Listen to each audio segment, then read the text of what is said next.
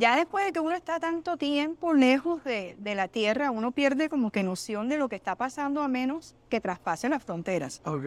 Entonces cuando me hablan de un tal Brandon, que es costeño, digo, sí, ¿qué pasó? Uno nuevo. Porque casi todos los que están son de Medellín, de todas esas cosas. Entonces qué rico descubrirte y qué rico descubrir tu talento y tu música, hermano. Muchísimas gracias. Bienvenido a Mija Talks. ¿A qué? A Mija Talks. Mijo Tax. Esto es Mija Talks, el podcast, y yo soy Mónica Mendoza, tu host. Bienvenidos. Brandon de Jesús López. Lo conocen como Vele. Tiene 21 años y resulta que desde los 13 años está escribiendo canciones.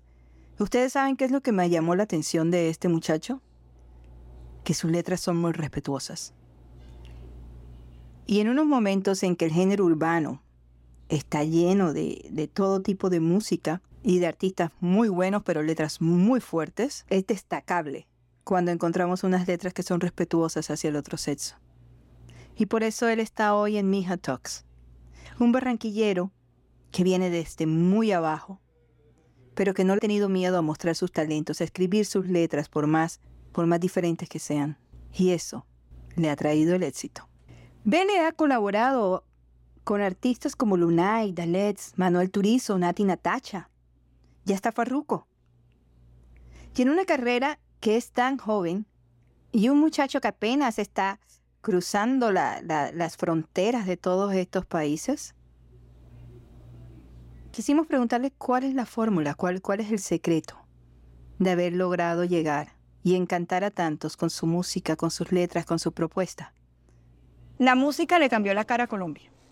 Porque por muchos años, bueno, empieza Carlos Vives, de Shakira, Juanes, pero des- después todo se queda quieto, se quedan ellos.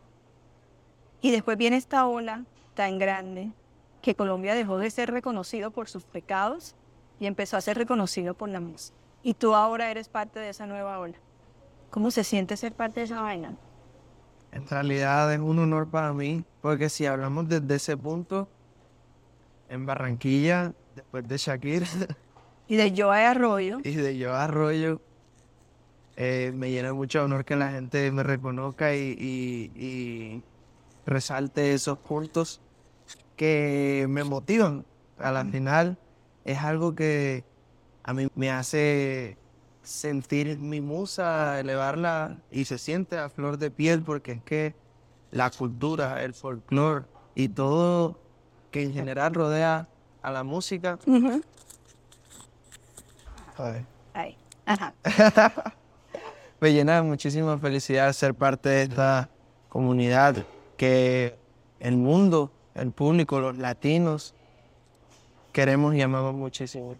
Brandon, tú escribes tu primera canción a los 10 años, Como a los 11 por ahí, Sí. como a los 11. pero tú eras el propio dramático cortavena que, que dedicaba No, cartas en de amor a la realidad- chica. ¿Cómo era el cuento? En realidad como que sí me, me gustaba muchísimo componer poesía y, y- y todo eso, entonces como que llegó un punto en el que en realidad todo el tiempo me, me gustan los temas, las historias, cosas así, y hablar y, e interpretar todo eso desde un punto de vista, eh, siento que a mí me, a mí me, a mí me puso como a, como a experimentar muchísimo ya. Entonces, cuando ya me pongo en, en, en, ese, en ese camino acá de la música, ya, ya todo se torna mucho más claro para mí. ¿Sabes?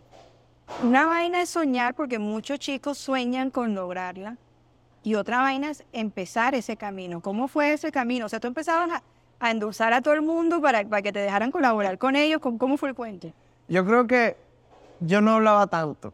Ajá. Yo era el típico que se quedaba callado, que estaba en un rinconcito, pero en ese rinconcito ya había escrito tres canciones. ¿Sí me entiendes? Entonces como que yo no, yo no hablaba, yo hablaba con mi música. No, no, no, no tenía una carta de presentación como personal, como que yo no era que llegaba como que, ay, eso es de Jesús López Orozco, hago esto, hago lo otro, no. O sea, en realidad todo Yo para soy mí... lo que tú necesitas en tu vida. nada. No, no, no. Para mí esa era mi manera de fluir y conectar con la gente que quería saber algo de mí. Entonces, desde un principio tomé, tomé eso como, como una fuente para poder avanzar y perseguir los sueños que tenía, las metas de llegar al corazón no solo de uno, sino de un barrio, de una ciudad, de un país, del mundo, de todos los latinos representar. A mí, ahora mismo me siento increíble porque el público que tengo que me apoya, que ahora mismo que estoy no aquí en mis primeros días en los Estados Unidos ha sido increíble. ¿Primera vez en sí. Estados Unidos? Oh, Entonces, sí ves como, como, como que como la, la vida me ha, me ha sorprendido y me ha sonreído con, puedo decir, como con esas pequeñas cosas que me llenan tanto que desde un principio las identifiqué y, y no paré. ¿Tu mamá te apoyó? Todos, todos, todos, todos, todos, todos, todos. Eso es súper El, importante. el, el Pero apoyo también es el amor. riesgoso, ¿no? El apoyo y el amor de la familia siempre, siempre es incondicional. Uno, uno, uno crea hasta la familia de, de- del barrio, de la calle, de los amigos, ¿sí me entiende? Entonces eso como sí. que ese calor es lo que a uno lo mantiene también sobre, con los pies sobre la tierra. Mira, ¿es la fama lo que creías que era? Esa pregunta se puede responder de muchas maneras, pero yo tengo un punto de vista. Yo no... Hasta hace un tiempo fue que entendí todo lo que yo hice, todo lo que recogí, pero yo no veía la fama como que, que, que- que hasta dónde quiero, hasta qué punto quiero llegar para, ser, para yo identificar que sé que soy grande. Para- no, no tenía ese límite. Y es la hora y, todavía no quiero tenerlo. Yo creo que hasta el día que me muera, porque no voy a dejar de hacer música, no voy a dejar de, de, de desvivirme por lo que amo hacer y, y siento que eso es lo importante, porque eso es lo que, ahí es donde uno, tú no, tú no sabes, hasta en una conversación tú puedes dejar marcado a alguien. Entonces, tú no sabes en qué momento tú le estás llevando el mensaje y si Dios me dio la oportunidad de llevarle el mensaje al mundo entero por medio de la música, allá voy. Brandon, pero con todo este éxito, porque tienes 20 años, Mm. ¿cuándo cumples los...? Este año, el 30 de septiembre. Nací en el 2002. Ajá. Oh, voy a Entonces- cumplir 21. Sí, entonces, o sea, legalmente en Estados Unidos no puedes ni tomar. Has hecho, has hecho, eh, eh, has hecho colaboraciones con gente que está muy establecida ya en la industria y gente que maneja un entourage grandísimo, mejor dicho, todo, toda una ceremonia para todo. Y es muy fácil que a unos se les suban los humos. ¿Cómo haces con esa presión de la fama, del público, de querer los aplausos, de mantener la salud mental, o sea, de, de mantener la mente sana? Como dicen por ahí, eso es pura película. No, no, ¿Sí me entiendes? Eso, eso, eso para mí es pura película porque a mí lo que, lo que sí yo creo por lo que yo quiero ir, por la película que a mí me interesa es eso, lo de los aplausos y eso no, no es presión para mí. Ya. Como dicen, como dicen también, la presión es para los granos. Pero... Ah, Pero no, eso, eso al revés. El tiempo de Dios es perfecto y mi proceso me lo estoy viviendo en el tiempo que tengo que vivírmelo. Algún día me sorprenderé de lo que hoy en día soy. Porque quiero seguir, quiero avanzar, no quiero parar. Va a llegar mi momento en los que descansaré y pensaré. Porque claro, es buscar el bueno equilibrio, ¿no? buscar el equilibrio, exacto, pero no me sorprende una cadena, no me sorprende un carro, no, eso, eso para mí no, no es lo que en realidad como interpreto la fama. Emilio Estefan me decía que Celia Cruz pedía disculpas si se equivocaba en una grabación. Y mira tú lo grande que, que es Celia Cruz todavía, a pesar de, de todos los años que, que ella falleció. Entonces eso que acabas de decir es, yo creo que es la clave para mantener la fama, ¿no? La sencillez. no la creerse el cuento tanto que, No, no, no, que no. tienes a Dios agarrado de la barba y que, y que ya. Claro, porque es que en realidad, si nos ponemos a pensar en eso, y para mí esos son valores agregados. Porque ya el día de mañana uno no se preocupa ni por eso, eso está ahí. Ya, me tengo que ir para algún lado, pues a veces uno termina pagando el transporte, lo que sea, no sé, ¿sí me entiendes? Y, y lo ven a uno bajándose de, ¿sí me entiendes? A la final, me importa a qué voy con eso. En lo personal, a mí no, no, es, que, no es que me mata tanto. A ver, yo, yo también por allá, yo en mi casa, yo voy, no sé, yo vivo en una parte también muy rural, muy, muy de campo, y entonces yo soy de los que salgo, también pasaba mis perros, ¿sí me entiendes? O les doy una vuelta en el carro, Entonces, para mí son cosas que en realidad me importan, amo hacerlas y que para mi música es lo que de verdad me llena de motivación y satisfacción ver que mi familia, mi hijo, mis perros también, también, ¿sí me entiendes? Eso, tengo que trabajar y tengo que poner a vibrar al mundo entero con mi música y ese es mi objetivo porque lo demás es un valor agregado.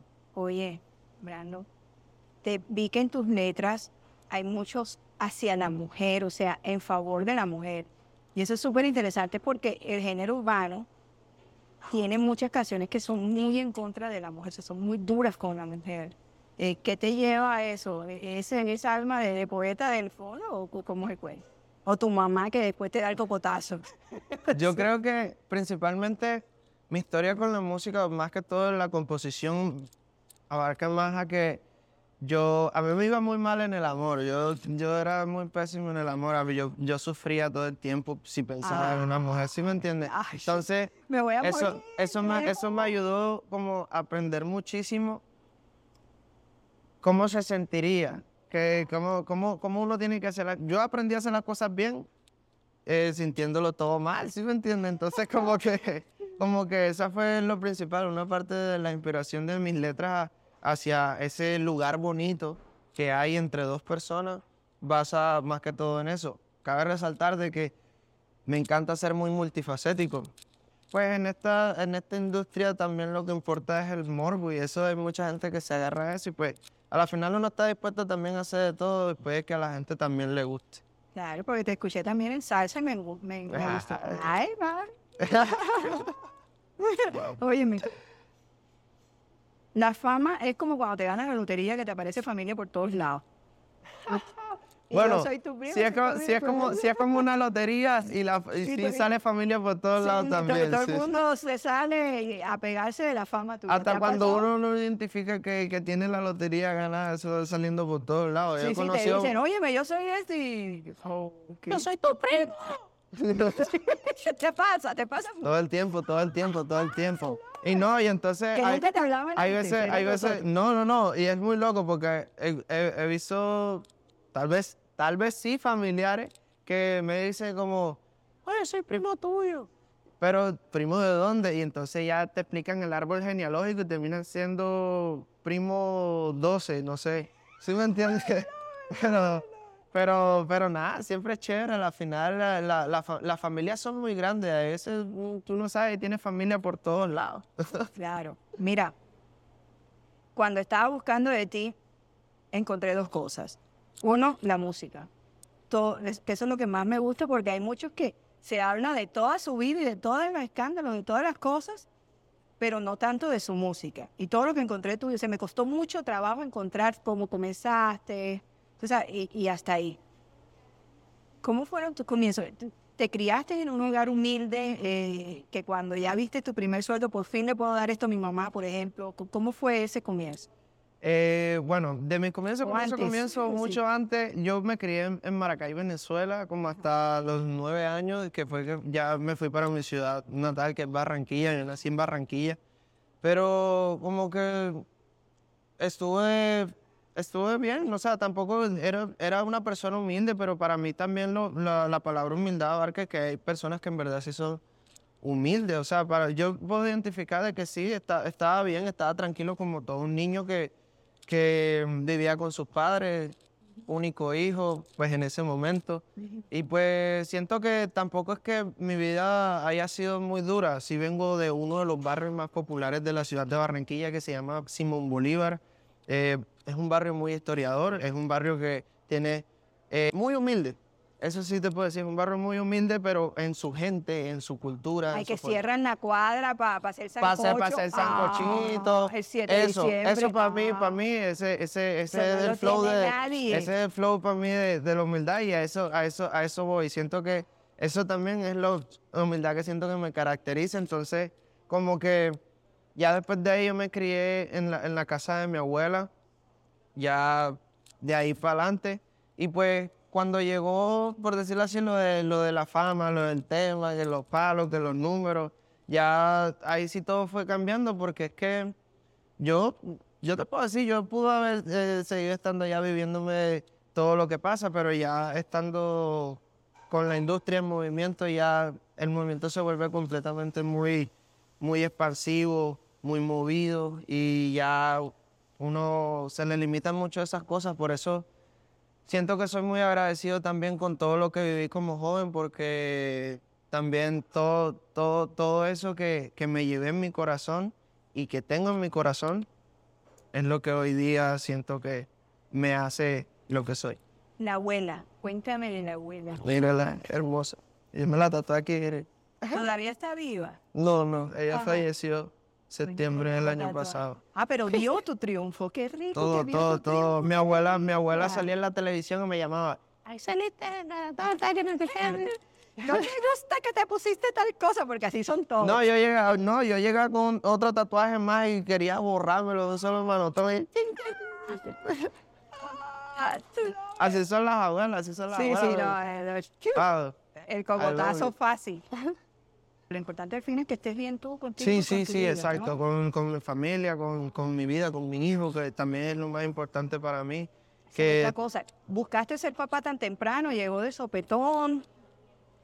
Te cambió eso la fue vida. una bendición. Ese, ese niño me cambió la vida. Porque ya pensar en, en que. Es que, el- es que Dios es tan perfecto, porque es que. Como dicen por ahí, los niños vienen con el pan debajo del brazo. Y ese niño me ha dado tanta felicidad, tanta armonía en mi hogar. O sea, yo llego a mi casa y Inspira también. es el templo. Mi bebé ha hecho el- que, mi, que la casa sea el templo, Wow. sagrado, tranquilo. Eso en realidad es lo que, la experiencia más hermosa que me lleva en mi vida. ¿Cuántas canciones has escrito después de eso? Porque me imagino, Muchas. ¿no? Muchas, muchas, muchas, porque también uno se pone a pensar y ese, eso, eso es lo que uno hace, eso es con lo que Ajá. uno trabaja, con la música, con esto, con lo otro. Y entonces ya pensar de que también tienes responsabilidades por las cuales tú estás trabajando, ya eso te cambia la mente muchísimo. Si el día de mañana la fama ya pasa, pasa esos 15 minutos como a muchos les han pasado. ¿Tienes algún plan o ya estás empezando con, con- con cosas paralelas? Sí, en realidad tengo muchas visiones.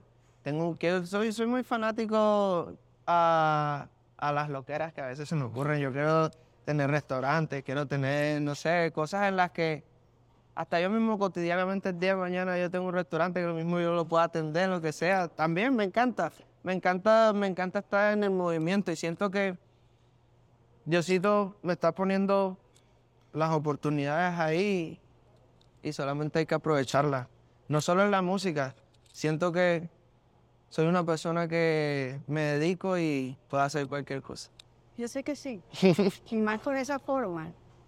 De todas esas colaboraciones con las que has- has- te has encontrado, ¿cuál ha sido así como un momento fan? Decía, coño, tú me inspiraste en esta vaina. Porque me imagino que también hubo momentos duros eh, mientras empezaba todo a andar, ¿no? Hace, hace unos días saqué una canción con Andrés Cepeda y Manu.